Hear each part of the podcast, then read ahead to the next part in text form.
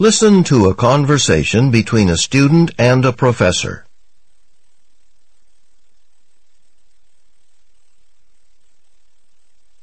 Okay, let's see. Right. Modern stagings of a Shakespearean classic.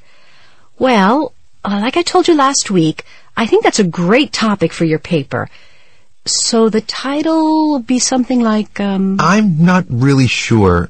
Probably something like 20th Century Stagings of A Midsummer Night's Dream. Yes, I like that. Straightforward and to the point. So how's the research going? Well, that's what I came to talk to you about. I was wondering if you happen to have a copy of the Peter Brook production of A Midsummer Night's Dream in your video collection.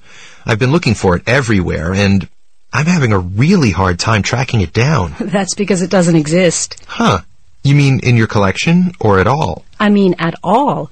That particular production was never filmed or recorded. Oh, no, I had no idea. From what I'd read, that production, like, it influenced every other production of the play that came after it, so I just assume it had been filmed or videotaped. Oh, it definitely was a landmark production, and it's not like it ran for just a week, but either it was never filmed or if it was, the film's been lost.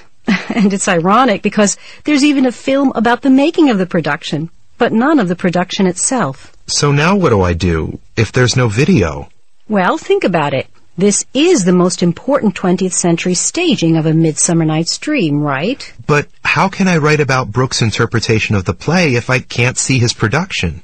Just because there's no recording doesn't mean you can't figure out how it influenced other productions. Uh, I, I guess there's enough material around, but It'll be a challenge.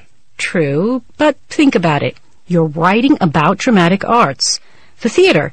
And that's the nature of theater, isn't it? You mean because it's live, when the performance is finished? That's it. Unless it's filmed, it's gone. But that doesn't mean we can't study it. And of course, some students in this class are writing about productions in the 19th century, and there are no videos of those. You know, one of the challenges for people who study theater is to find ways of talking about something that's really so transient, about something that, in a sense, doesn't exist.